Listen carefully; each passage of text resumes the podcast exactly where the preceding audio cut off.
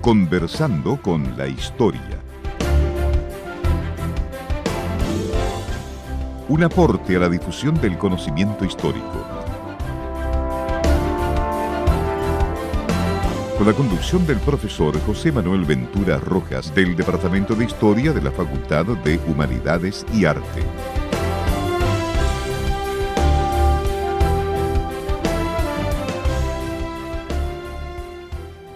Muy buenas tardes, bienvenidos a una nueva edición de Conversando con la Historia y como siempre desde esta tribuna esperamos que los temas que traemos para ustedes sean de su interés, tanto la investigación de los profesores de nuestra casa de estudios como también de especialistas de este y otro centro de investigación y las recomendaciones de libros y material audiovisual y traemos hoy algo de efemérides con Montserrat. Muy buenas. Muy buenas tardes y feliz año a todos. Ahora ya podemos decirlo porque si no era mala suerte. Feliz año nuevo porque exactamente hoy vamos a hablar de, bueno, 4 de enero y algunos dirán pero si no, si todavía Navidad no. Aún es Navidad. Ese es el título del programa de hoy. Aún es Navidad Kairos, tiempo sagrado y tradiciones sobre la Navidad y los Reyes Magos en el mundo, nada menos, porque tenemos hoy un especial, donde lo acompañaremos durante esta hora. Y bueno, hemos estado acompañándoles, la semana pasada les pusimos una reposición del programa en que hablamos de canción de Navidad y hoy vamos a hablar de las Navidades en el mundo, ¿no? Porque todavía en algunas partes del mundo sigue habiendo oficialmente festividades de Navidad. el señor un quesito. un quesito. Esa es la canción de los Muppets. Exactamente, de, canción de, Navidad, pero pero todavía... En España están todavía todos los niños y nosotros incluidos, ya que el profe de español estamos en la época pre eh, Reyes Magos. Se supone que tú esperas hasta el 5 al 6 de enero para entregar los regalos porque ahí pasan los, Reyes en la noche. Entonces te dejan los 5 al 6. al 6. Y en la mañana siguiente tú encuentras tus zapatos llenos de regalos. Exactamente. Esa es la idea, porque los zapatos se ponen en en las ventanas y, bueno, obviamente en los balcones, etcétera, o en tu cama. Pero la idea es esa, que tú esperas a los reyes y esperas que tampoco te pongan carbón, porque me imagino que me parece que también te pueden poner carbón. Exactamente, sí. La tradición de entregar, todavía te puede llegar carbón, de eh, hecho. Exactamente. Eh, pensemos eso, de que en el mundo cristiano, especialmente católico, en diversas partes del mundo, tenemos aún los reyes y pensemos que en el mundo ortodoxo la Navidad se celebra el 7 de enero, en nuestro calendario. Porque en el calendario antiguo que ellos se regían, el, el calendario juliano con arreglo, etcétera, su eh, exactamente Navidad eh, del 25 de enero caía lo que es nuestro, perdón, 25 de diciembre caía el 25, el 7 de, enero. Y en esa época se, celebra ya y, la celebración de Año Nuevo y Navidad es como súper importante para todo el mundo eslavo y es, es, muy bonito, pero ellos entregan los regalos antes. También se celebra, se celebra la Navidad y la entrega de de regalos por separado, ya que obviamente hay una diferencia entre lo que es la Navidad familiar y los presentes. Claro. Que no son, no son la, ¿cómo se llama? El punto de la Navidad. O sea, los regalos no es eh, la, no, es la celebración de la natividad, la epifanía de Cristo, exactamente, el nacimiento de Cristo, aunque eh, no se tiene claro históricamente cuándo nace Cristo y se piensa más que en, verano, pero la fiesta pues se trasladó a una fiesta próxima a las Saturnales romanas, en donde... Fue ahí el sincretismo Claro, donde también estaba la idea, también para los cristianos importantes, de que él, estaba en lo más frío del invierno, pero nacía la esperanza. Exactamente, de la misma manera en que supuestamente nace nuevamente la naturaleza después de los fríos años de, frío año. Los fríos meses de invierno, mm. donde la Navidad está en el culmine, obviamente nosotros aquí estamos muertos de calor, pero donde comenzó todo allá, eh, hace este frío, entonces es lo mismo. También renace el sol, renace la naturaleza, renacen los cultivos. Por eso se les canta también Wasei, Wasei, Sí, los Wassailers. Exactamente, tú sales en la noche el 25 en Inglaterra y en esas zonas por ahí y vas a cantarle a los árboles para que produzcan frutos en primavera. Claro. Claro, eh, ah, eh, recordamos lo de las canciones cuando hicimos el programa del 23 de diciembre de 2020 sobre los documentales de Navidad de Lucy Worsley y otros, pues veíamos lo de las canciones de Navidad y estas canciones de los Wassel. Y también la famosa canción de los 12 días de Navidad que mucha gente piensa que son los días que preceden a Navidad. Nosotros también lo pensamos un tiempo, sobre todo cuando vimos Poirot y Miss Fisher Murder Mystery, que son estas series, una me parece australiana y la otra es, eh, británica. Sí siempre está esta historia, siempre hay una historia de asesinato que tiene que ver con los 12 días de Navidad y la canción de los 12 días de Navidad, pero uno siempre piensa que son 12 días hasta el 24, 25, pero la verdad es que no, la tradición es del 25 al 6 de enero, que es la época en que se celebraba la, se celebraba Navidad, empezando con la misa de gallo, y antes de esa época uno tenía que, mm, ¿cómo se llama?, guardar ayuno. No solamente guardar ayuno porque estamos esperando que nazca Dios, no, también era como para ahorrar dinero y ahorrar comida y ahorrar tiempo para poder celebrar la Navidad, porque era como el festejo grande, grande. Claro, porque es el momento que hay menos, menos comida que guardar para el invierno. nosotros nunca pensamos en eso, que la, la festividad de, de, esa época, ya sea por el solsticio de invierno o por Navidad, es justo la época en que hay menos comida y menos luz. Entonces, ¿por qué se sigue una celebración tan, tan importante, como dice Ronald Hutton? Precisamente para subir los ánimos y también eh, celebrar el hecho de que ya se acerca la primavera, o sea, ya no estamos quedando, queda menos tiempo. Claro, y se ahí se, celebra con el festín. Y con súper poca comida, porque van juntando el dinero, van juntando la comida, van juntando la cena, van juntando los pollos, van juntando los lo que sea que van a comer, lo van juntando pues, porque hay muy pocas cosas. Ahora da lo mismo, porque ahora tú vas al supermercado y compras pan de Pascua, de pavo, pero en la Edad Media, en el siglo XVI, XVII, XVIII, hay que pensar que la gente no tenía esa posibilidad. Exactamente, en el mundo ortodoxo estaban los 40 días de ayuno. Y esto tiene que ver con un tiempo especial, algo que se olvida un poco de la tradición cristiana. exactamente, el, bueno, ese es el tiempo de nuestro gato, que es como un Buda. Sí, exactamente, se llama Martín, pero le decimos el keo porque es como un Buda que medita todo el día en pura felicidad. Entonces decimos el tiempo keo, que es como el tiempo feliz o el tiempo divino. Claro, pero, eso pero, es, eh, pero bueno, entre nosotros. Es una herejía. Nosotros, exactamente, ah, queríamos hablar del kairos o tiempo divino Kairos es una palabra del griego, exactamente, que se utiliza en la teología cristiana. En el mundo griego, Kairos se supone que era un dios hermano de Cronos. Si Cronos es, normalmente lo, lo, identificamos como el dios del tiempo, ¿no? Y con los atributos a veces del reloj de arena o incluso la guadaña, por tanto la relación con la muerte. Eh, eh, son la muerte. Que ahí, ahí ya Otra cosa. están las otras reinterpretaciones de otras religiones, pero el Kairos originalmente en griego era el hermano de Cronos y Kairos era el momento adecuado, el momento oportuno, no cualquier tiempo como era Cronos. El tiempo designado, especial. Entonces, este elemento primero la religión griega,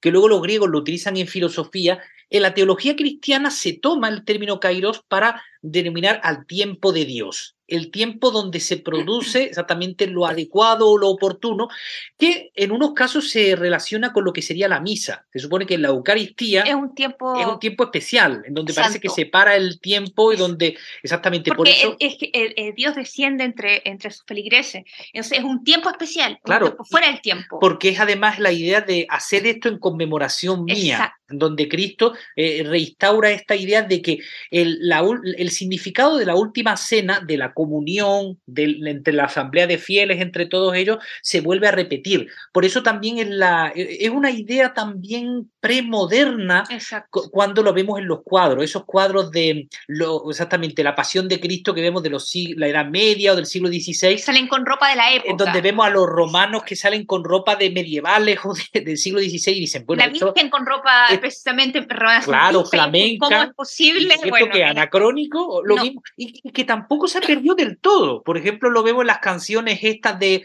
del flamenco donde dice la Virgen gitana, la Virgen morena. Bueno, morena sería porque qué Virgen Obviamente, rubia en Palestina. Pero, el Hijo de Dios cantan que es rullecito y blanquito. Pero bueno, porque es lo mismo. Es decir, el, el, Hijo de Dios, como va a ser rubio, moreno, etcétera, es porque... Es porque es el tiempo Kairos, el tiempo especial, el tiempo fuera del tiempo. Es, donde exactamente nuestro tiempo se funde con ese otro tiempo y con la eternidad. ¿no? Como dice Luis, el momento presente es donde se funde el tiempo divino con el tiempo de los hombres. Claro. Esa es la eternidad. Sí, y el Kairos también se ha utilizado con la idea de la segunda venida de Cristo, del, exactamente, de, del fin de, de los tiempos, ese milenio que se espera. Pero no se, no, no se identifica muchas veces que este Kairos también tiene que ver con lo que sería la Epifanía, la, Navidad, el nacimiento de Cristo. Es menos mencionado, pero también es otro momento importante. En la eh, Misa de Gallo se conmemora y ese momento, este es un momento fuera del tiempo porque repetimos el, eh, repetimos el, el misterio del nacimiento de, del Hijo de Dios a través de una mujer en la tierra, que esa se encarna. Entonces es un tiempo que no se va a repetir y que se conmemora y se vive nuevamente todos los 24 en la, madrugada, en la noche. Por eso la misa del gallo, que es un elemento central en los cristianos. Y por eso en el mundo laico también, cristianos y no cristianos, lo seguimos celebrando gracias a Charles Dickens y la canción de Navidad. Exactamente. Cuando lo primero, el fantasma fundamental que es Marley, que eh, eh, estuvimos escuchándolo esta... Uh, ese era lo de los mapes de nuevo. Pero esta, eh, estas navidades escuchamos canción de Navidad. El audiolibro, el audiolibro es narrado en este caso en inglés por Tim Curry. Hay otros en español, obviamente. y ahí nos dimos cuenta de que normalmente nosotros pensamos que los, fantasmas vienen a la una de la mañana, a las dos y a las tres. Pero en, el, en la novela original, el, el tiempo eh, a las 12 de la noche lo visita Marley. Pasa el tiempo y vuelve a tocar las 12. Sí, Todos los fantasmas vienen, a las 12 o a la 1, pero en ese momento. Exactamente. Cuando él le dice, mañana te visitarán tres fantasmas, no sé si, pero ¿cómo mañana? Si mañana 25. No, es mañana porque, claro, 11.59, mañana a las 12. Entonces es interesante porque ese tiempo es un tiempo que se repite, que está fuera del tiempo precisamente porque se usa para convertir a este hombre nuevamente en un, mostrarle en el fondo cuál es la maldad de su vida y cómo podría cambiar. Entonces eso también es un tiempo Kairos. Exactamente. Que es, una, una, reiteración, pero es lo, entiendo. Es lo que también el filósofo de la historia Ethan Kleinberg pues, ha utilizado en uno de sus ensayos en el libro Historia Espectral, en donde habla del pasado, que el pasado es como un fantasma. El, el, el, pasado está con nosotros y no está. Es, es, un pasado que tiene presencia, aunque proceda de, de antes y esté, y esté muerto. Es, como un fantasma. No, en español de acá diríamos nos pena. Claro, nos pena. Por eso la autología o fantología, la, idea esta de, de, que el pasado es como un espectro. Sí, porque en inglés es haunted, en el fondo es como encantado, pero la expresión acá sería nos pena, porque encantado no es, no solamente es algo agradable, siempre se llama encantado con agradable, pero eh, penar también tiene que ver con el dolor y, y, y, los recuerdos difíciles y el miedo. El peso del pasado pero eh, que nos mueve a actuar. Y finalmente somos nosotros los que, los que actuamos como finalmente es, eh, eh, Scrooge el que piensa, tiene la experiencia y recapacita de decir que se replantea su vida. Y claro, despierta en la mañana a pedir el niño, ¿qué hora es o qué día es? etcétera. Pero es Navidad, señor. Exactamente, pero ocurrió eso. ¡Ay, qué muchacho más inteligente! Bueno, ya aquí estamos. Deme todo el dinero que yo le compro el pavo.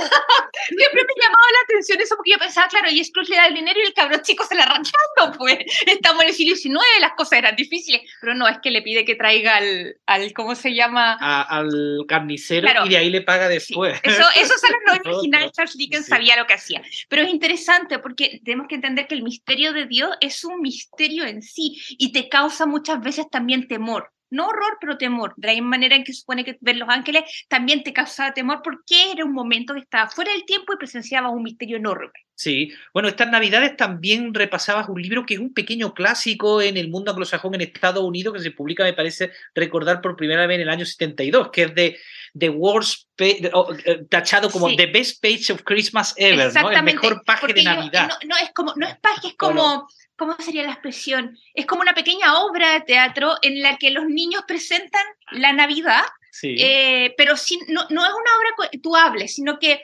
básicamente la, en la historia los niños representan eh, eh, todo el, trayecto de la Virgen María, cuando nace el niño, cuando lo, lo no lo reciben en la posada, llegan los Reyes Magos, todo eso lo hacen de manera silenciosa mientras la comunidad canta Noche de Paz y otros himnos, porque estamos hablando de una iglesia anglicana. Y en esta historia lo que sucede es que eh, eh, eh, hay unos niños que se portan muy, muy mal y que son en realidad unos pequeños salvajes. Pero, pero terrible, o sea, acosan a las personas, por ejemplo, les cobran para no contar sus secretos, queman las cosas. Son una familia de cinco, pero es espantoso. Los profesores los pasan de curso porque no los soportan, no quieren tener dos en el mismo curso.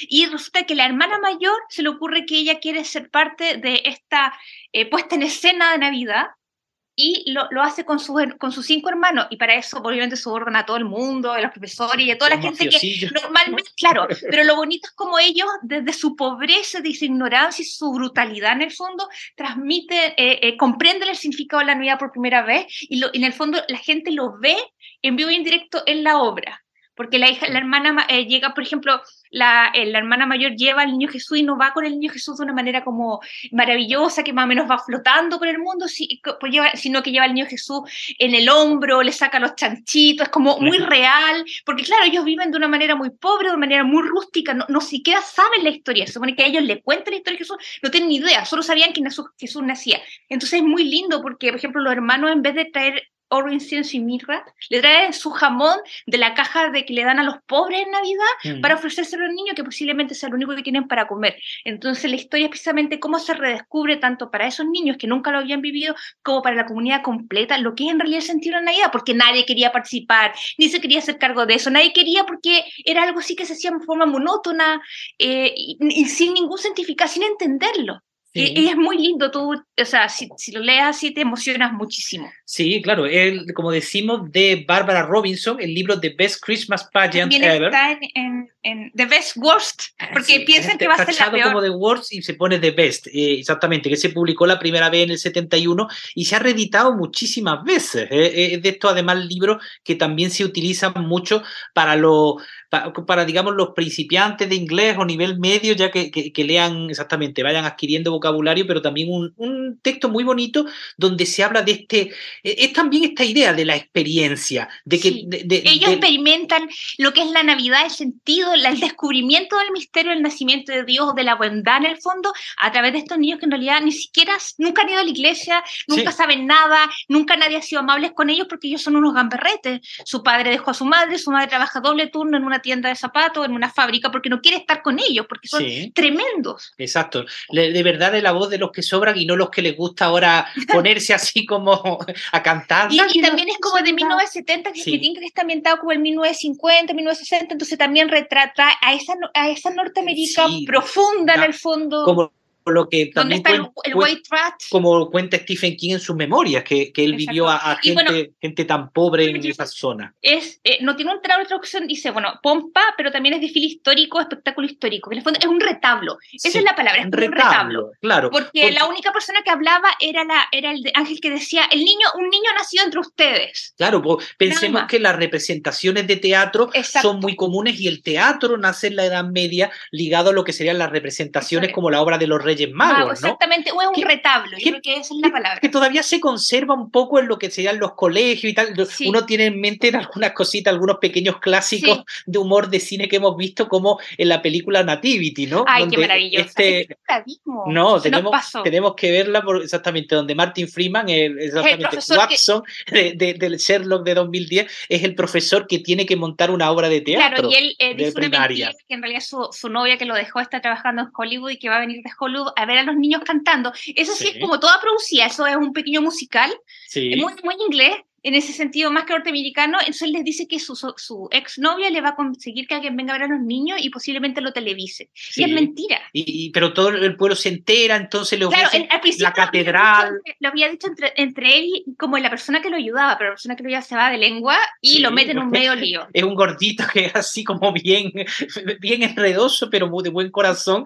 Y es eso, me parece que era además en Coventry, porque creo que la iban a hacer en la catedral. Exactamente. y eso. Pero el punto es que como, este, este caso era como un retablo, pero es muy lindo, tú lo vas leyendo y, deben también hay que experimentarlo porque es como, como ve, la gente ve, también contado desde el punto de vista de una niña, ve cómo estos, estos chicos van evolucionando y van como en el fondo eh, humanizándose. Sí. Y al final la chica mayor llora encima del niño, como me di cuenta en el fondo lo que es la bondad, sí. y la gente salía de, y, también salían como emocionados, si algo diferente ha tenido esta Navidad, claro, porque ya no es algo mecánico. Exactamente, lo malo es que se produzca la catarsis como en Guerra de Papás, Daddy son dos, cuando toda, la familia hace la representación del pesebre. Y comienzan a decirse patas. Claro, es como eso, como es típico que donde la familia norteamericana se ponen todos... Están personificando el Belén viviente, exactamente. Y ahí Esa película también debería Y el padre más camberrete que hace de Mel Gibson, pero el que estaba escandalizado como diciendo, no, no soy un pagano, no peleéis aquí. No, la mejor parte de esa película es cuando desciende del avión eh, eh, Mel Gibson y le ponen... Con la música de Thunderstruck de ACDC. bueno, Muy bueno. Tienen que verla, si no ahora lo año. Vamos entonces a nuestra pausa musical primera de, de, de hoy, porque vamos a tener varias, y les vamos a poner, bueno, tema que introduce el que vamos a tratar después de la Navidad de Ortodoxa. Escucharemos Basilisa cómo sonaron temprano en Jerusalén, así para ahorrarme decírselo en, ruso porque tal vez no lo pronuncie bien, del grupo Otava Yo. Otava, búsquenlo como Otava E como dos puntitos. Que me gusta mucho. U Otava Yo. Y que sigo escuchando a pesar de que son rusos y bla, bla, bla, porque ellos son unos músicos callejeros que empezaron como el 2004, 2005 y actualmente tienen grabado disco y todo, pero ellos tratan de, ¿cómo se llama? Mostrar y recopilar lo que es como, entre comillas, el espíritu ruso, como del, de la Rusia profunda, las canciones, el tipo de ropa, el tipo de video. A mí, a mí me gusta mucho y lamento que estén al otro lado de, no voy a decir en la, eh, como error de la historia, sino que bueno. Bueno, eh, eh, Rusia es Rusia y Putin es Putin, no son lo mismo el gobierno que, que, Rusia. Pero me gusta mucho. Pero sí, tienen unos vídeos muy imaginativos como el de Marusia, etcétera. No, y la música es muy espectacular. Ah, muy, muy, muy, muy folclórica y al mismo tiempo moderna. van a escuchar eso, primero esa parte más clásica y ese final de los instrumentos que es magnífico. Basiliza cómo sonaron temprano en Jerusalén, se supone las campanas, campanas. de Otavayo. Seguimos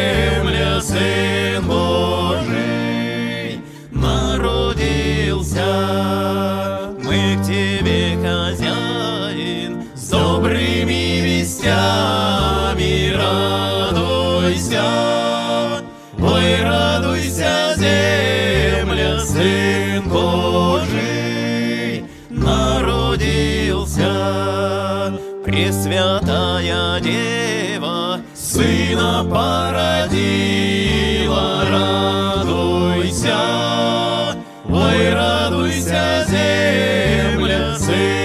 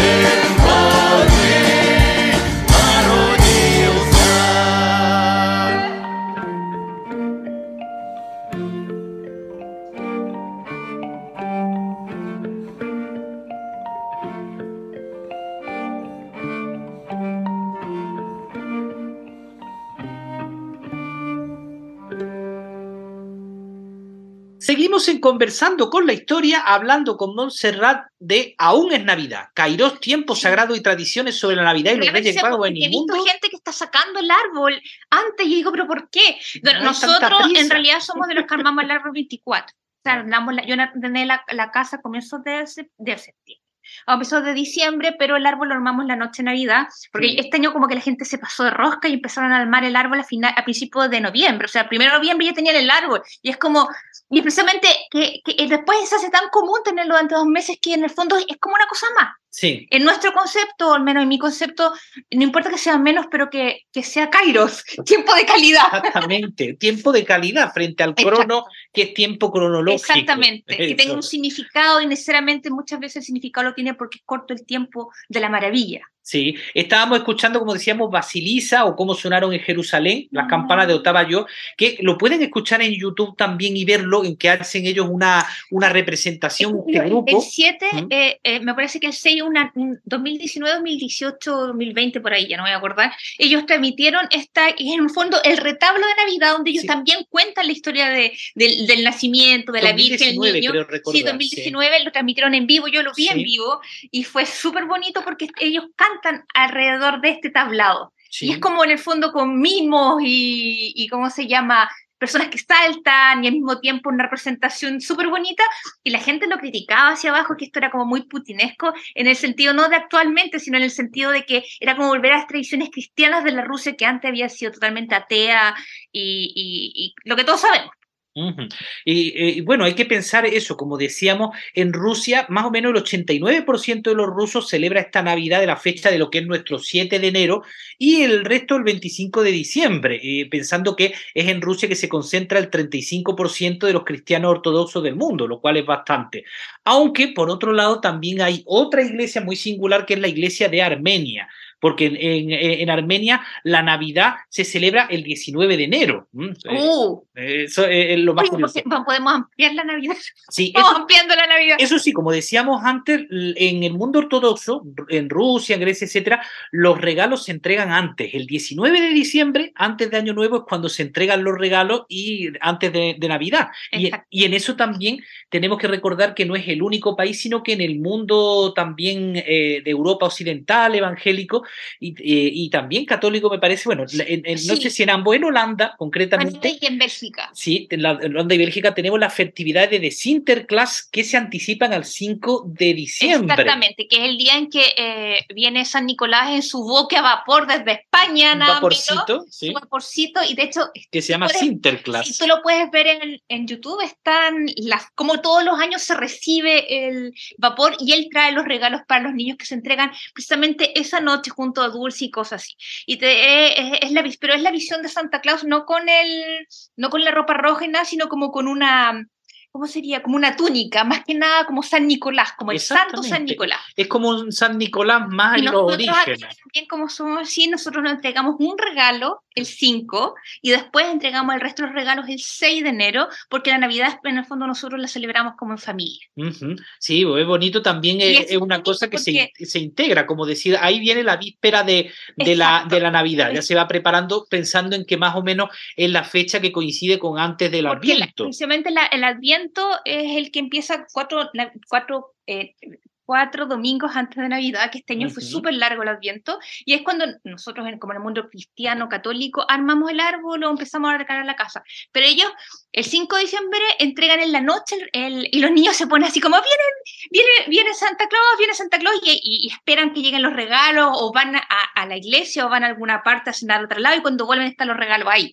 Y precisamente este es, eh, San Nicolás viene con su ayudante, que es Pedrito afrodescendiente, porque no negro.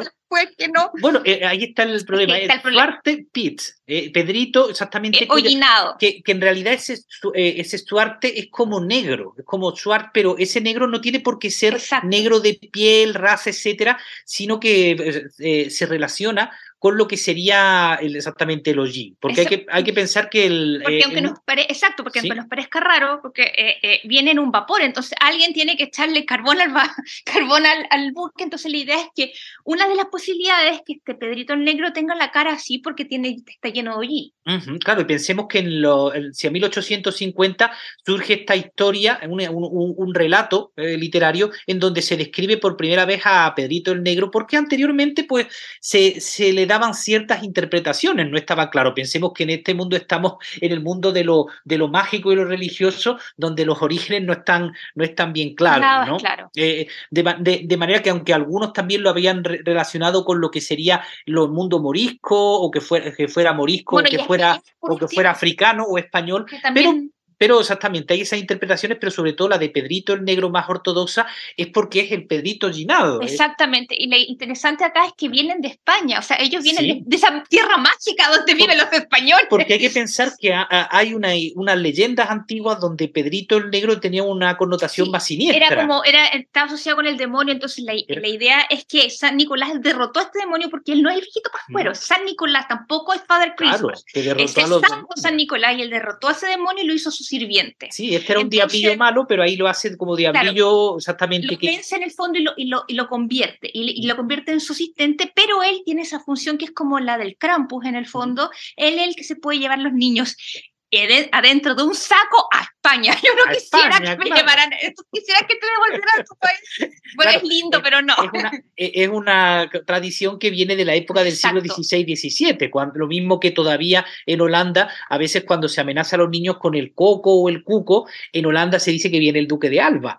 Aunque, bueno, ya yo creo que no lo han prohibido aún porque no sé si habrá habido algún lobby español que haya dicho, no, eso no ofende. bajo la bota española. Claro, su independencia proviene de allá entonces no. De todos modos, ahí ha habido cuando, cuando se criticó a este Pedrito el Negro que se pusiera de otra forma desde lo que sería como el 80% más o menos de personas dijo que en realidad ellos no lo veían como algo como algo eh, typecast, ¿cómo se llama? Como algo que te, que como una forma tipificación ofensiva, digamos. no es una tipificación ofensiva. De hecho, los niños cuando tú les preguntas, también hay un estudio de los niños entre 3 o 7 años, ellos cuando les preguntan, ellos dicen que es como en el fondo como una como un, un ser juguetón y no como una persona de, de piel oscura afrodescendiente negra no, en el fondo. no, ellos, la mayoría de los holandeses, la mayoría no ha querido, ni tampoco ah, no han querido abandonar esta idea. Ahora, tengo una amiga en Holanda que vino hace súper poco y yo le pregunté por todo esto. Entonces ella me dijo que, en el, que allá está tratando de cambiarse, porque de hecho hasta las Naciones Unidas el 2014 se metió a decir que, que, tenían que cambiar el estereotipo porque estaba mal y bla, bla, bla.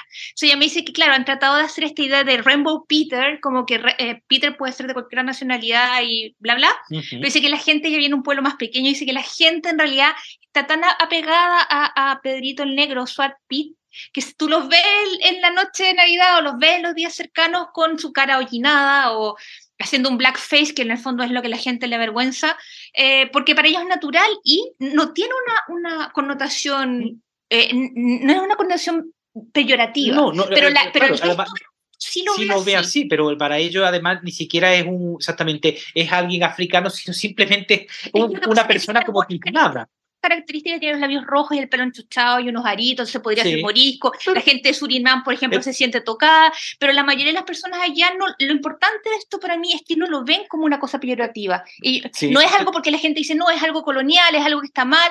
Y bueno, de todos modos, eh, hoy día en Holanda y en Bélgica puede uno elegir, hay diversas zonas y, Pedrito el Negro se va travestiendo de, una forma o de otra. Y, de hecho, diversos lugares. Este, este creo de es su cultura, claro, porque en este, pero claro, es un problema, o sea, ya esto de pedir, y sobre todo con el Black Lives Matter, es como un problema todavía. Pero lo importante es qué es lo que piensan los niños, qué piensa la mayoría de la gente, nosotros no lo hacemos con una forma peyorativa. No es esa la Claro, ahí ha habido varias, varias polémicas, como también que se suprimió la atracción Monsieur Canibal.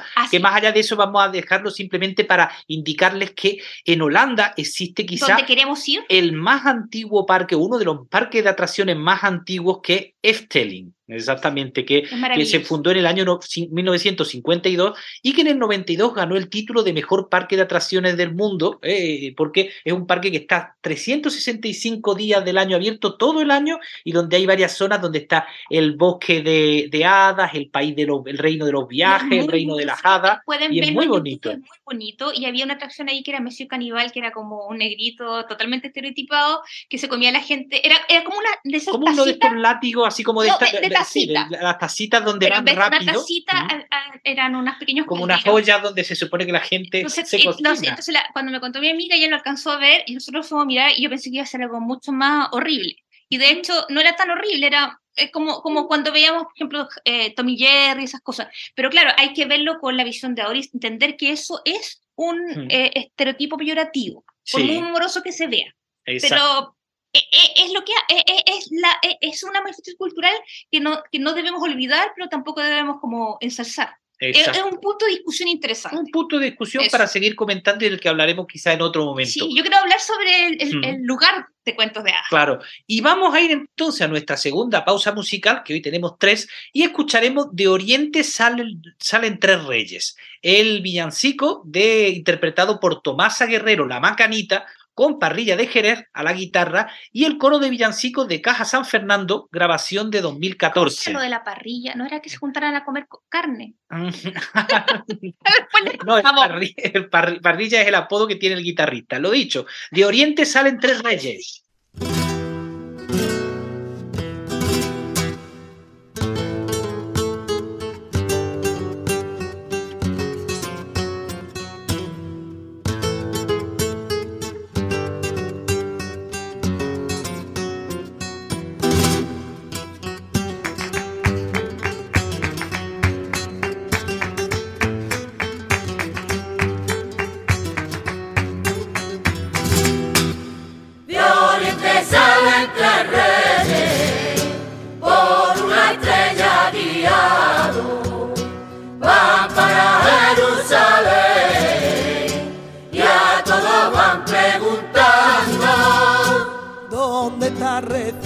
Recién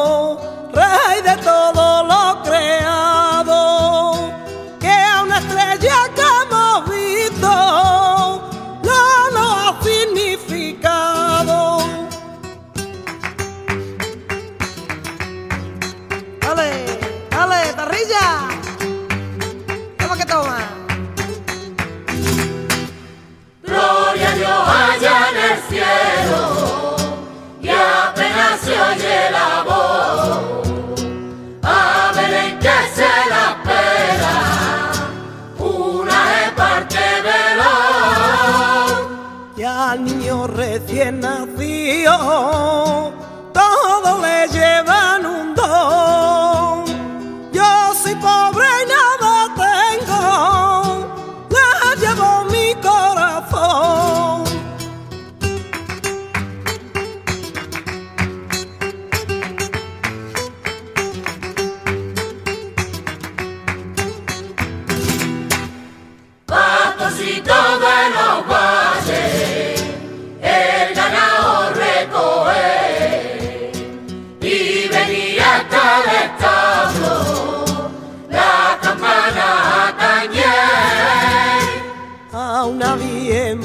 hermosa, con su niño vaya a ver, que le sirvan las estrellas y los sales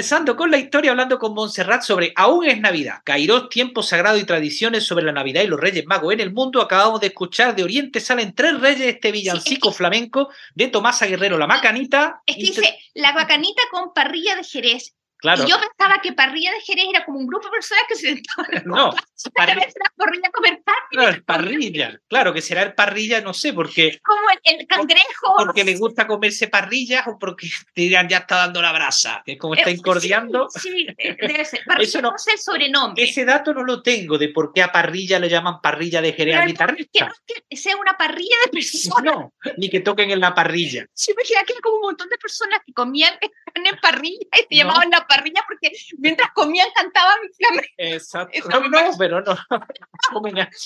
Y el coro de villancico decimos de Caja San Fernando. Y vamos a hablar de los Reyes Magos porque, bueno, el, los Reyes Magos, otra de esas historias en donde hay una parte, está en los Evangelios, y otra parte que se ha ido forjando a través de historias diferentes. Bueno, en uno de los Evangelios, el de San Mateo, ahí aparece esa alusión a estos que se llaman magos de Oriente en el, eh, en el original está, por ejemplo, el término en griego, que se supone que viene del persa magusha, que significaría sacerdote. ¿no? Pero, pero se supone también que ellos son como astrónomos. Exacto. No son El- magos en el sentido de que en- hacemos magia, como. Claro, en el griego se transmitió esa idea de que serían sabios, exactamente, unos sabios astrólogos, astrónomos, astrólogos, eh, pero claro, está ese relato en donde ellos lo van buscando y se encuentran a Herodes.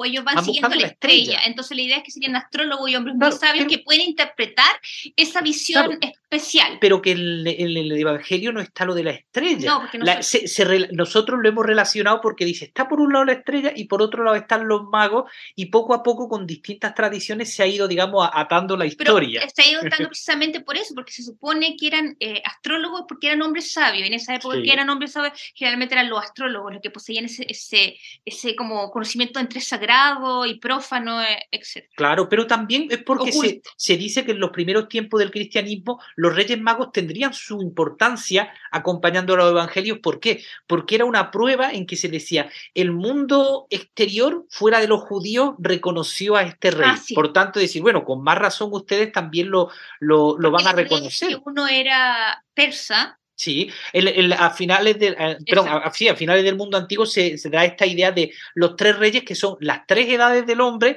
y también de las tres partes del no, mundo. claro, porque nosotros, América no existía, entonces no, No. hay un Quetzalcoatl el que vaya con ellos. Claro, a fines del siglo, de- como en el siglo XV, va a surgir además esta idea de que Baltasar sería rey negro. Antes no se No. tenía tan claro, porque por ejemplo en San Apolidán de Rávena, que es una de las primeras representaciones de los tres reyes magos del siglo VI después de Cristo, ahí aparecen esos tres reyes, además con estos gorros frigios, Sí, con estos gorritos exacto. rojos, ¿no?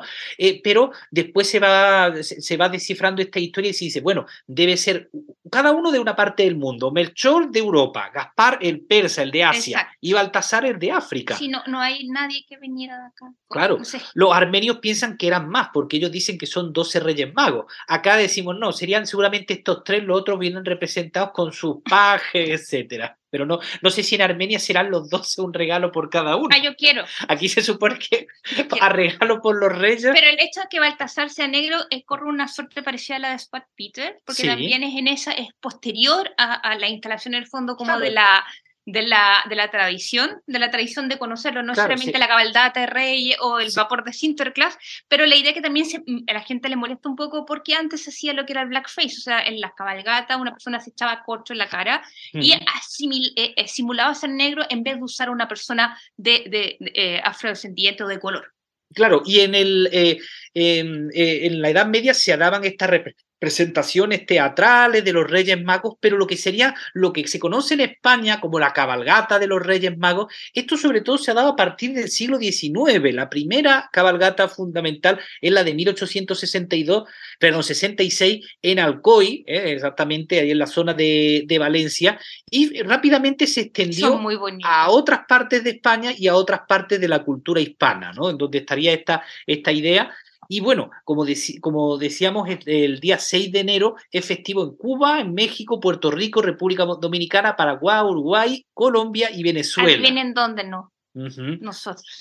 Aquí no, porque. Pero aquí está la idea de la Pascua de los Negros, Sí. de la que enseguida Cuando vamos, muy vamos a mi hablar. mamá siempre me decía, la el 6 sacamos el árbol porque es la Pascua de los negros. Claro, porque también está la idea del, eh, exactamente, de que durante la Edad Media se había desarrollado esta idea de que los Reyes Magos estarían relacionados con los antepasados del preste Juan, porque en la Edad Ah, Media sí. estaba esta idea de que el preste Juan sería ese rey cristiano que primero unos situaban en Abisinia, en Etiopía, y otros situaron en el centro de, de- de Asia, pero que luego se veía que exactamente este preste Juan no existió, pero sí eh, estaba basado en el recuerdo de que tanto en Etiopía como en el centro de Asia había algunos, cristi- algunos cristianos. Y ¿no? algunas civilizaciones importantes. Y por eso mismo, claro, los reyes magos se considerarían como, eso, como esos antepasados.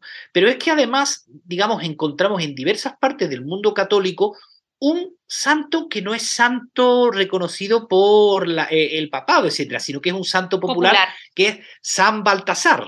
San Rey Baltasar o San Cambá. Santo Cambá, exactamente porque Cambá es negro o morocho. Y que es el que baila y canta. Sí, claro. San Baltasar se, es venerado en Argentina, en Paraguay y en Uruguay y está basado en el rey mago Baltasar, ¿no? Pues, y sobre todo en Argentina está la zona de Corrientes, Entre Ríos, en la zona del este del Chaco y Formosa, se da este, este culto. ¿eh? Y por ejemplo, en la ciudad de Concesión, Yaguareté, Corá, en, Corrientes, se, se, da este culto importante. Lo mismo, lo mismo, que en el barrio Cambacuá. Vimos un documental hace tiempo donde se veía esta celebración. Está unido también a lo que vendría siendo Chito Gil en esa zona, o hasta la muerte, pero tiene sus propias particularidades. Yo creo que deberíamos seguir hablando de esos temas porque de los santos populares es muy interesante. Claro, y, está relacionado con los afrodescendientes que aún mantienen esto. Por ejemplo, tienen el tambor, que es un tambor grande, exactamente, y que ellos van, exactamente, se sientan en el tambor y lo van tocando, y se hacen diversos bailes. Por ejemplo, los devotos y promeseros van y bailan en grupo. Esa es una de las principales formas de pagar la manda. Claro, por ejemplo, varones y mujeres, jóvenes y niños, ancianos, todo el mundo baila lo que se llama la semba, o charanda. ¿eh? Que, que no es la samba, porque te acuerdas que teníamos esa duda. No, no, es, no es exactamente, no, no es lo mismo. Entonces también tenemos eso, también las, la, las charandas, que, que, es un tipo de, de semba, y eso, el, cha, el, chamamé, que es un tipo de canto en que se recuerda a San Baltasar, ¿sí? Exactamente.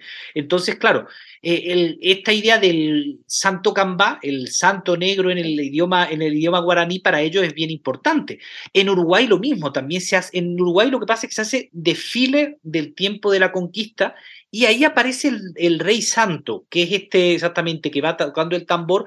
Y en Paraguay se supone que Artigas desde Uruguay llevó a Paraguay también la celebración de lo que sería este santo cambá. Es, importante entender que ahí hay muchos eh, afrodescendientes. Sí, porque lo que pasa es, en, en esas zonas. Claro, se supone que José Artigas, el caudillo que independiza Uruguay, se llevó para Paraguay 200, exactamente, entre sus tropas iban 200 africanos que eran sobre todo descendientes de esclavos, y ahí también van a influir en Paraguay, lo que sería este culto al santo Cambá. es que ellos se juntan con los indígenas de la zona, entonces hacen una mixtura súper rica y salen ese tipo de santos populares.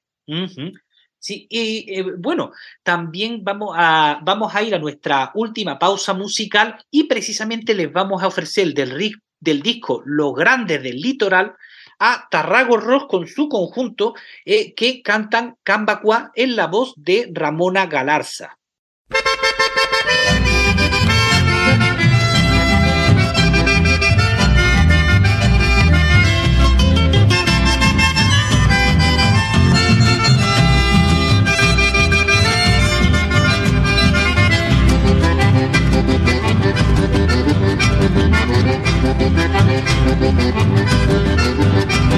Festejan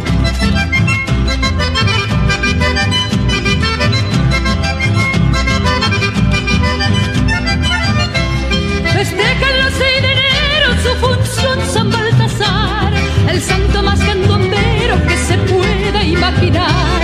Por ser la de este santito la función de los cambá, ya armaron su bailecito Cambacuapey, esta tía que porquero jaiku, con el maraca va mi corazón, viva la función de mi Cambacuá.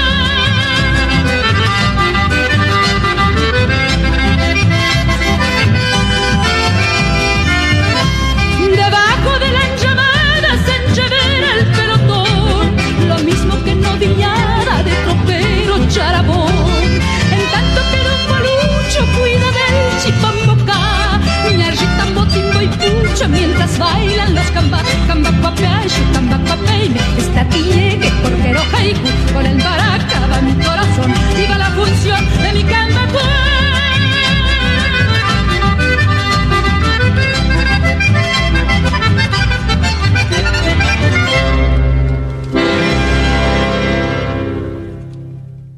Seguimos en conversando con la historia, hablando con Montserrat de Aún es Navidad, Aún. tiempos sagrados y tradiciones sobre la Navidad y los Reyes Magos en el mundo. Acabamos de escuchar exactamente este cambacuá de eh, el disco Los Grandes del Litoral con Tarraco Ross y su conjunto con la voz de Ramona Galarza, que precisamente saltaba en lo que sería esta tradición de San Baltasar el 6 de enero. Exacto. Y mañana, o sea, aquí una cosa, yo, eh, en España se celebra en la cabalgata rey en la El mañana, cinco, el 5 sí. y el 6 tú encuentras regalos que te dejaron los reyes. Y se come roscón. Exactamente. Es, una, es una masa que en el fondo es como un queque, pero tiene especificaciones obvias, que son Sí. de, la, de allá, el, el agua azar, por ejemplo, y se le ponen una cosita, puede ser un... Claro, un- primero era un haba, Un haba. exactamente, como también en el Christmas pudding inglés. Eh, sí. El Christmas pudding Tudor se, en la, se le ponía el haba. la que se pone en el café, en el café con Ah, leche, el- en, en el arroz con leche en, Hola- en Holanda, en Suecia, En Suecia, en sí. toda esa zona, en Noruega. Bueno, y la Sí. cosa es que tú lo partes con la familia y el que le sale el rey o le sale la, el haba, lo que sea, es el rey del día. Exactamente. En España, eh, en esa zona, cuando le sale el haba, es el que paga el roscón. Exacto. y bueno, Entonces yo voy a hacer roscón,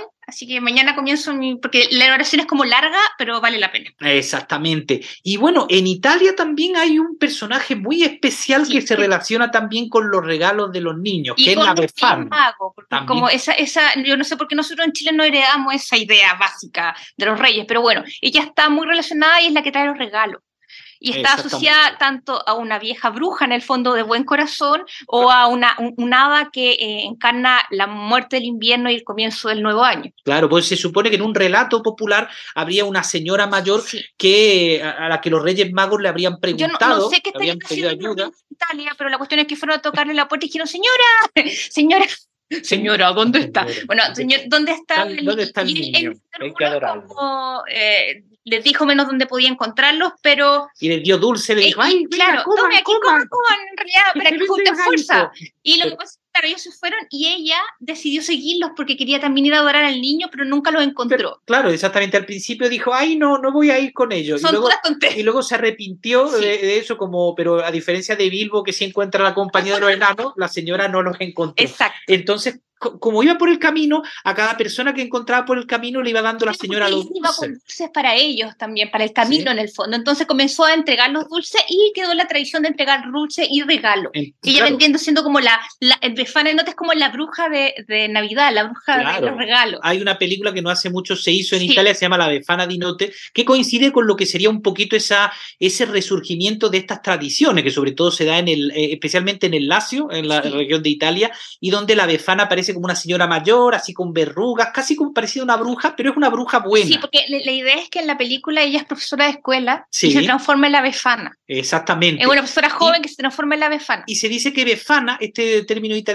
vendría de la corrupción de la palabra epifanía. Claro, la epifanía del Señor es el día de, de la adoración de los reyes, entonces, o de la adoración como- de los pastores también. Como la la palabra de que que estábamos riendo recién. Mi Sí. sobrinito dice que su mamá y yo somos pana, y yo le decía, ¿pero qué es pana? Y, y tú me dijiste Yo que era creo que- partner. Yo creo que debe, como dicen que es de Venezuela o Colombia, debe ser como que ellos dicen pana, como es Eh, bueno, pana". el punto es que la befana viene, Sí, de de epifanía, claro. y es la que entrega los regalos en Italia, en la tradición, y ahí se está mezclando la idea de la bruja, se está mezclando la idea también de, de- de los reyes magos de la sabiduría, que ya es la bruja, pero también de las hadas, Sí. y, de, y de la próxima primavera, de la Navidad, de, perdón, de la tierra que muere para renacer, etcétera. Claro, porque en Italia todavía durante mucho tiempo quedaron ciertos ritos de religión precristiana en donde, por ejemplo, se quemaban los muñecos por símbolo de fertilidad o se hacen ruido con las cacerolas para expulsar a los malos espíritus de las cosechas. Tiene todo esto. Bueno, incluso pensemos que en una de las novelas de estas medievales estaba la idea de la doña Visodia, Ah, porque sí. decía el campesino que pensaba el, el Padre Nuestro era Dona Nobis y en vez del Dona Nobis, el pan nuestro de cada día, danos hoy, como lo decía en latín, pensaba que era Doña, Doña Visodia. Visodia. Y había una Doña Visodia metida. Pensaba, Ni, En ni el- paso- ni pasos dejo, ni pasos doy. Sí. No miren la- los, como los Bueno. pecados de la iglesia, ya, ni pasos Ah, Hasta el siglo XX, Gramsci le contaba a su hermana que había una nana que les cuidaba y que hablaba de esa Doña Visodia. Sí, bueno, es que cuando uno entiende mal, Claro, hay una serie de tradiciones que son muy entretenidas, pero ya se nos Se acabó, nos el, acabó el tiempo, tiempo. con buena compañía. Ojalá les haya gustado un montón. Vamos a ir a las recomendaciones antes que ya no quede nada Sí, bueno, sobre de- todo del Kairos de nuestro, de Este- nuestro programa. de este tiempo especial que hemos tenido de conversando con la historia de una hora en este caso. En YouTube pueden encontrar varios documentales, sobre todo muy bonitos, de Legends of Santa. Sí, es súper Ese lindo. Es sobre el canal Real Stories en YouTube, habla sobre las leyendas de Santa Claus, muy bonito ese documental, Sí. lo, mi- lo mismo que también de la BBC, The Sky at Night, The Real Star of Bethlehem, a Christmas Special, que es un especial donde salen varios astrónomos, donde desarrollan esta teoría de qué es lo que pudo ser la estrella de Belén que guió a los en realidad magos. da lo mismo, porque todo el mundo que no, es que queríamos que tal estrella es tal- mm, da lo mismo. Si la idea es el misterio, pero bueno. Claro, pero hay, hay algunas relaciones que ellos hacen que son muy entretenidas. Y bueno, ya les dijimos de Lucy Sí. Worsley, A Merry, a ver, dilo. A Tudor Christmas. Christmas, exactamente, o 12 Days of Tudor Christmas, que es muy bonito sobre los 12 días de Nosotros Navidad. lo en vimos ahora. ¿Cuándo fue? ¿El 28? Sí, el 27 lo vimos. 27. Y eh, Lucy Worsley Christmas, Christmas Carol Carol Odyssey, que es sobre los villancicos de Navidad y su historia. Lo mismo que si vimos también de nuevo este año el de Ruth sí, Brookman con encanta. Alex Lagland y Peter Ginn a Tudor Fit at Christmas, un festín Tudor en Navidad y el de la serie Tudor Farm Series también que es otro festín que hacen sobre Navidad. Lo mismo que ellos hicieron también en su serie de La Granja Victoriana, tienen Victorian Farm Christmas de tres episodios, documental, y sobre la granja de la Segunda Guerra Mundial, las Navidades, del cual hablamos en Es súper 2020. interesante porque nosotros no sabemos realmente cómo eh, se celebraban las Navidades antiguas. Tenemos Exacto. nuestra versión actual y como tenemos poca imaginación no sabemos cómo o no lo imaginamos.